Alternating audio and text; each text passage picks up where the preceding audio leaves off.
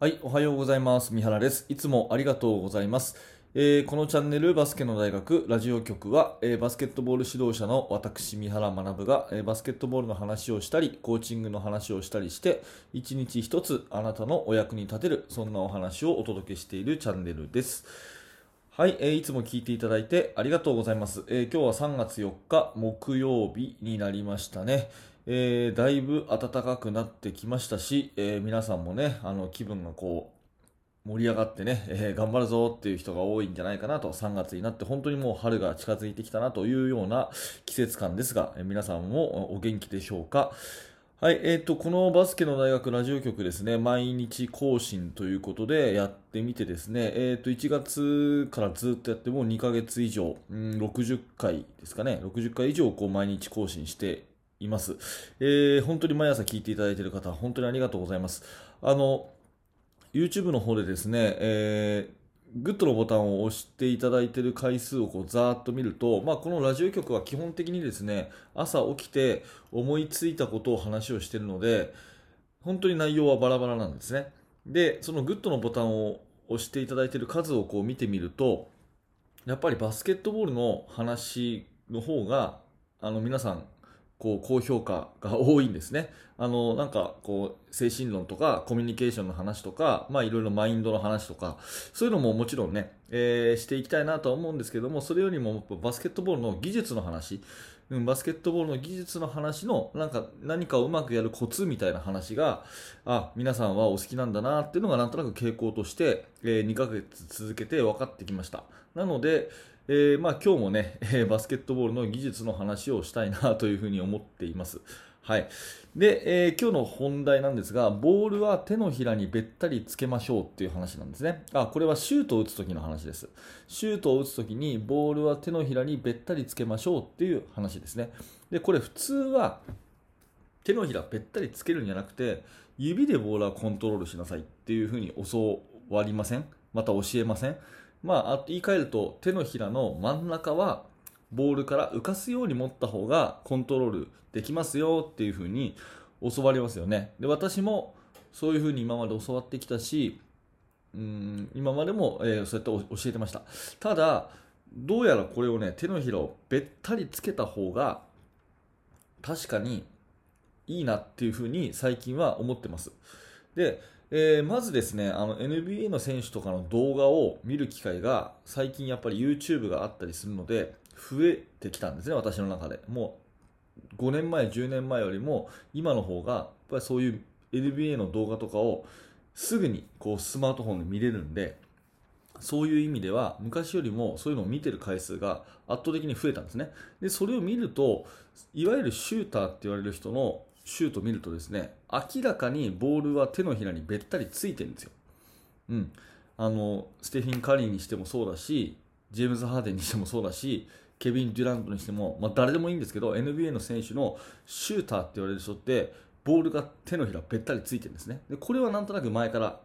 えー思ってたんですよ。で、私なりに、いや、まあ普通はボールの手のひらはつけないようにっていうふうに教えるけれども、まあ彼らはついてると。で、これってなんでかなって思った時に私なりに思ったのは、もうみんな手が大きいから、大きいから、その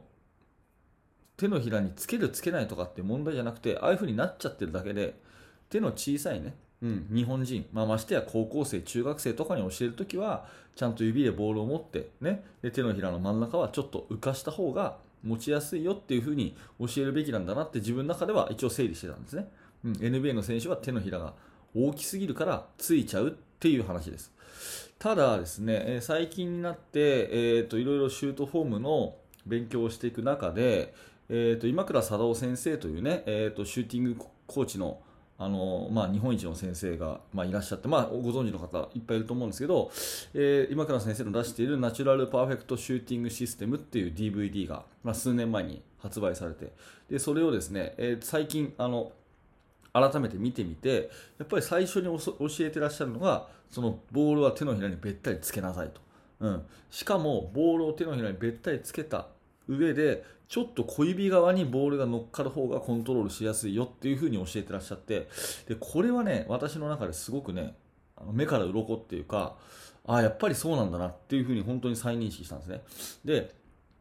まあ、今倉先生の DVD の中でおっしゃってたことでなるほどなって確かにって説得力をすごく感じたのはこのスピンを効かせるときに手のひら全体にボールが触れてた方がスピンがかかりやすいっていうわけですよ、まあ、要はマジックタッチっていうね、えー、手の指先から離れる瞬間にボールの回転が与えるっていうそのタッチの時にその指の、まあ、ティップって言われる指先ね。指先だけでパーンと投げるんじゃなくて手のひら全体のパッドで、え投げた方が絶対回転がいいっていうんですね。だから手のひらはべったりつけなさいと、うん、いうふうにやるわけですでこれをですねあなるほどなと思っていろんな本をねまた今倉先生以外のえー、本をいろいろ読んだ時に、まあ、私がよくね、えー、学生時代から何度も何度も読んでる、えー、吉井史郎先生の「指導全書」っていう本があるんですけどもそれをねふと読んでみたら書いてあるんですよ。ボールは手のひらにべったりつけろって書いてあったんですね。で、これはね、もう何度も何度も読んでるはずなんですが、当時はそこにね、注目しなかったんですよね、あの、今までは。不思議だなと思って、なんか新しい、今まで一度も読んだことがない文章を読んだかのようなそういう感じになってですね。今まで何度も読んでるはずなんですけど吉井先生はボールは手のひらべたつけろと。いうふうに書いたんですよ。その方がコントロールが良くなるからつけろと。普通はボールをこう指でコントロールしなさいって書いてあるけどそれは嘘だっていうようなことが指導前書に書いてあるんですね。だからこれ吉井先生もこう書いてあるしね NBA の選手見てもそうだしで今から先生もそういうふうに説明されてるから、まあ、こっちなんだろうなっていうふうに私は本当に思います。で、えー、これをまあ聞いていらっしゃるあなたがね、えー、まあ指導者の方だと思うんですが、指導者の中で多分シュートフォームを教えるときに手のひらの真ん中ちょっと開けなさいっていうふうにあの教えてると思うんですね。で私は今まで手のひらの真ん中は開けた方がいいよと、まあ、ついちゃった方がいい人はそれはそれでいいから、まあ、一番持ちやすい形で持ちなさいなんていう風な教え方してたんですけど多分普通の99%はボールの手のひらはつけないようにし,、ま、しなさいって教えると思うんですよ、うん、だけどこれねシュートがちょっとあんまりフォームがうまくないな回転がうまくかかってないなっていう子がいたらぜひ手のひらべったりつけてごらんってアドバイスしてみてください。手のひらをべったりつけてごらんっていうふうにアドバイスしてみてその子のシュートフォームをちょっと変えてあげてください。そうするとびっくりするぐらい簡単にスピンが引くようになります、うん、あのシュートフォームこの子ね別にフォームはそんなに悪くないんだけどもなぜかスピンが引かないなっていうようなそういう子がいたらですねボールを手のひらべったりつけてごらんね。で投げてごらんっていう風な一言を言うと多分そのスピンに関しての、えー、悩みは全部解決されると思います。まあ騙されたと思ってちょっとね、えー、やってみてもらうといいのかなっていうふうに思います。うんまあ、やっぱりシュートの、ね、フォームってすごく大事ですし選手も、ね、一番貪欲に学びたがるところっていうか、うん、そういう部分だと思うのでやっぱり指導者はあのシュートフォームっていうのをちゃんと見てあげてね。で、えー、アドバイスしてあげて、えー、いいシュートフォームを保ってあげるっていう責任があるのかなと思うので、まあ、シュートに関しての勉強っていうのはこれからもしていきたいし最近はね大きな気づきがあったと、まあ、ボールは手のひらにべったりつけるべきだと、ね、そんな風に思ってますよというお話です。はい、ありがとうございました。えー、このチャンネルは、えー、こういった感じでですね、毎朝7時、えー、更新しております。えバスケットの話とか、えまあ、コーチングの話、いろんな話をね、え毎朝していきたいと思いますので、ちょっとでもお役に立ったなという方であれば、ぜひ、えチャンネル登録、または、えポッドキャストのフォローよろしくお願いいたします。